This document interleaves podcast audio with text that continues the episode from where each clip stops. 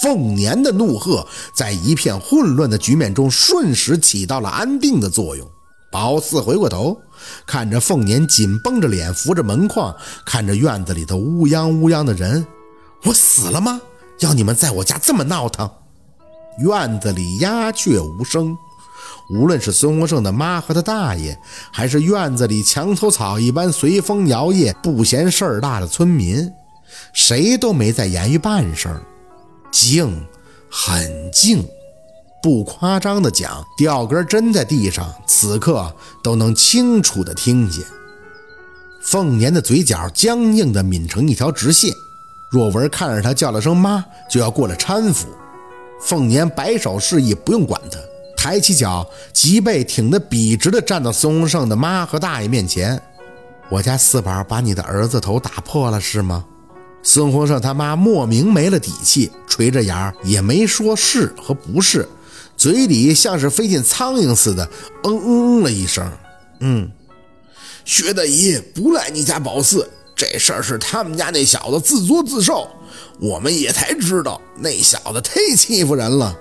看看，属性为草的村民们，风向转变的向来精准。凤年也没看他们。就这么直看着孙洪胜他妈，我问你呢，我孩子为啥要打破你儿子头啊？孙洪胜他妈皱着眉，有几分没耐心的样子，看向凤年。薛大姨，我是我说实在的，我对您老可没有一点不尊重，在咱们白山村，谁不给您老面子呀？可今儿这事儿不是小事儿，的的确确是你家宝四把我儿子给头给打破了，缝了五针。从卫生所出来就说迷糊，现在被他爸给带县里医院去了。你说一旦没有一旦，凤年一脸淡定地看着他张口。若文缝一针在村卫生所多少钱？若文差点没反应过来，凤年是在跟他说话，忙不迭地应着：“哦，村里是十块钱一针。”凤年点头，眼睛还看着孙洪胜他妈：“嗯，那就是五十，给人家一百块钱。”这五针是宝四打出来的，我们赔。剩下的五十呢，给孩子买点吃的，是我的心意。若文没啥异议，从兜里掏出一张绿色的一百元，就要递给孙洪胜他妈。可是他妈看着钱，并没有伸手去接，看着凤年，还是眉头直皱。薛大姨，你这是啥意思？去县里检查，医药费可不止一百啊！凤年貌似很赞同他的话。点了点头，看向那明月。明月，趁着天还没黑，你带着小六去趟县里做做全身检查啥的。你就说咱这孩子被欺负这么久了，也不知道心里有没有阴影。我听说呀，县里有个项目叫心理疏导，多给孩子疏导疏导。等做完检查了，记得要票据拿回来啊。到时候咱跟孙红胜他妈对一下，看看都各自多少钱也好。薛大姨。孙洪胜他大爷似乎反应过来了，接过若文的钱，就给了孙洪胜他妈一个眼神儿。薛大姨，这事算了吧，咱们上下堂住着，犯不上搞成这样。不管咋样，孩子是孩子，咱们大人是大人。我弟妹的确是为了孩子的事情急的，所以刚才就有些口不择言。不管咋说，我们家孩子也有错，我们回去教育。至于您家的宝四，凤年当时就看向宝四。声音依旧波澜不惊。你把人头打破了，该说什么呀？对不起。宝四一点没脾气的看着孙洪胜他妈开口，这东西对他来讲，那算是个拿手活。反正打都打了，道歉也不会掉肉。我给孙洪胜道歉，但是他要是还敢欺负人，那我……后面的话没敢说出来，因为凤年眼底的光太严厉了。哪怕他的语气听起来十分淡然，但越是这样，反而越发的不敢让人微词嘚瑟。听见了吗？凤年也不管松着他妈是有多不屑宝四道歉，依旧声音不大的看向他。他一脸的不甘，刚想张口，那些卖呆的小草们又开始摇曳上了。多大点事儿啊！一百块钱还少啊！你看你家孩子给人小六打的，这么小的孩子就下这么重的手，难怪宝四能急眼呢。是呗，宝四人家姐嘛，我小时候见我弟被人欺负，我也要动手。有时候你越忍他越过分。这孙洪胜就是欺负小六长得小吗？对呀，别磨叽了，钱也给了，钱也到了，还想咋的？不就是一块空心砖吗？没那么严重。要是真有事儿啊，那也坚持不到去医院了。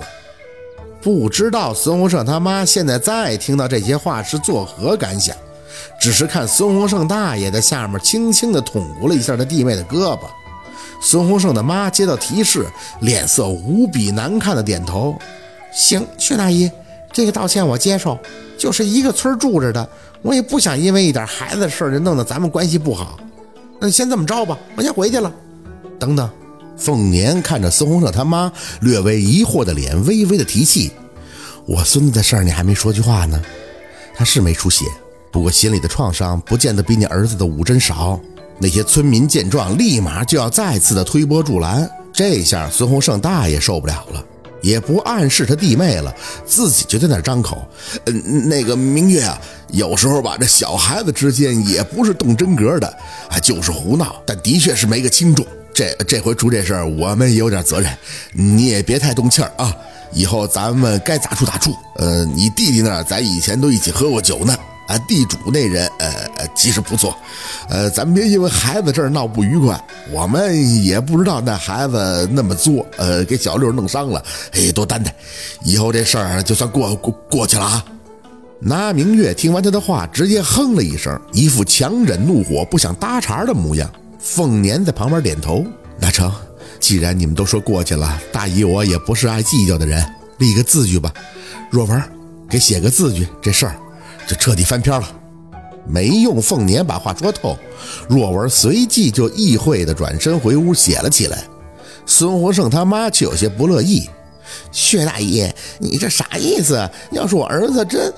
嗯嗯。”孙洪胜大爷各种挤眉弄眼儿，直到他弟妹悻悻的闭嘴，才一副好脾气的样子看着凤年：“薛大爷，我明白您的意思，其实签不签字据，俺们都不是那人。”凤年点头。我知道你们不是小心眼的人，只是这亲兄弟还明算账呢。这今天啊，正好乡里乡亲的都在，大家都做个见证。孩子的事儿，咱就哪儿说哪儿了了。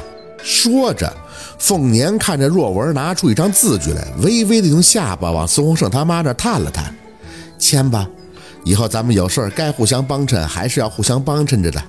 孙洪胜他妈有些迟疑，示意他大伯哥去签。凤年摇头。看着孙洪胜他妈的脸，语气坚决：“你来。”他妈不乐意了，可往周围看了一圈，牙一咬，气哼哼地写上了自己的名字，转头便走。孙洪胜他大爷陪着笑脸：“薛大姨，那我们就先回去了啊！呃，不不好意思了，打打扰了。”看热闹的村民又开始做总结性的陈词发言：“早这样不就完事儿了吗？都一个村住着，吵吵啥呀？薛大姨帮了大家多少忙，谁没求过薛大姨？谁谁说不是呢？要我说，一百块都不用给。那孩子也太欺负人了，就知道挑软柿子捏，得罪了薛宝四的小祖宗，也算他倒霉了。”杂七杂八的声音一出来，这些人就要散了。李二毛他爹又开始训斥他。你看你这德行，一天就知道耗子扛枪窝里横，在家就跟你爷，你哪有能耐？多跟人薛宝四学学，下次再有人欺负你，你就一百砖上去给我削，白当带把的了。爸，你之前还说我要把人脑袋打出血来弄死我吗？李二毛他爹脸上立马挂不住，你傻呀！我啥时候说这话？你不好打的他家都看不出来啊！窝囊样子，人家干啥你学啥？三胖他妈也在开始教育三胖。以后谁再跟你要钱，你就说没有，把你当银行了。咋你就这么软蛋呢？都敌不过一个小丫头你。凤年抬眼看着要各自回家的村民，声音再次一提：“他等一下。”这些人愣了，回头不解的看向凤年：“薛大爷，事儿不是都完了吗？还说啥呀？”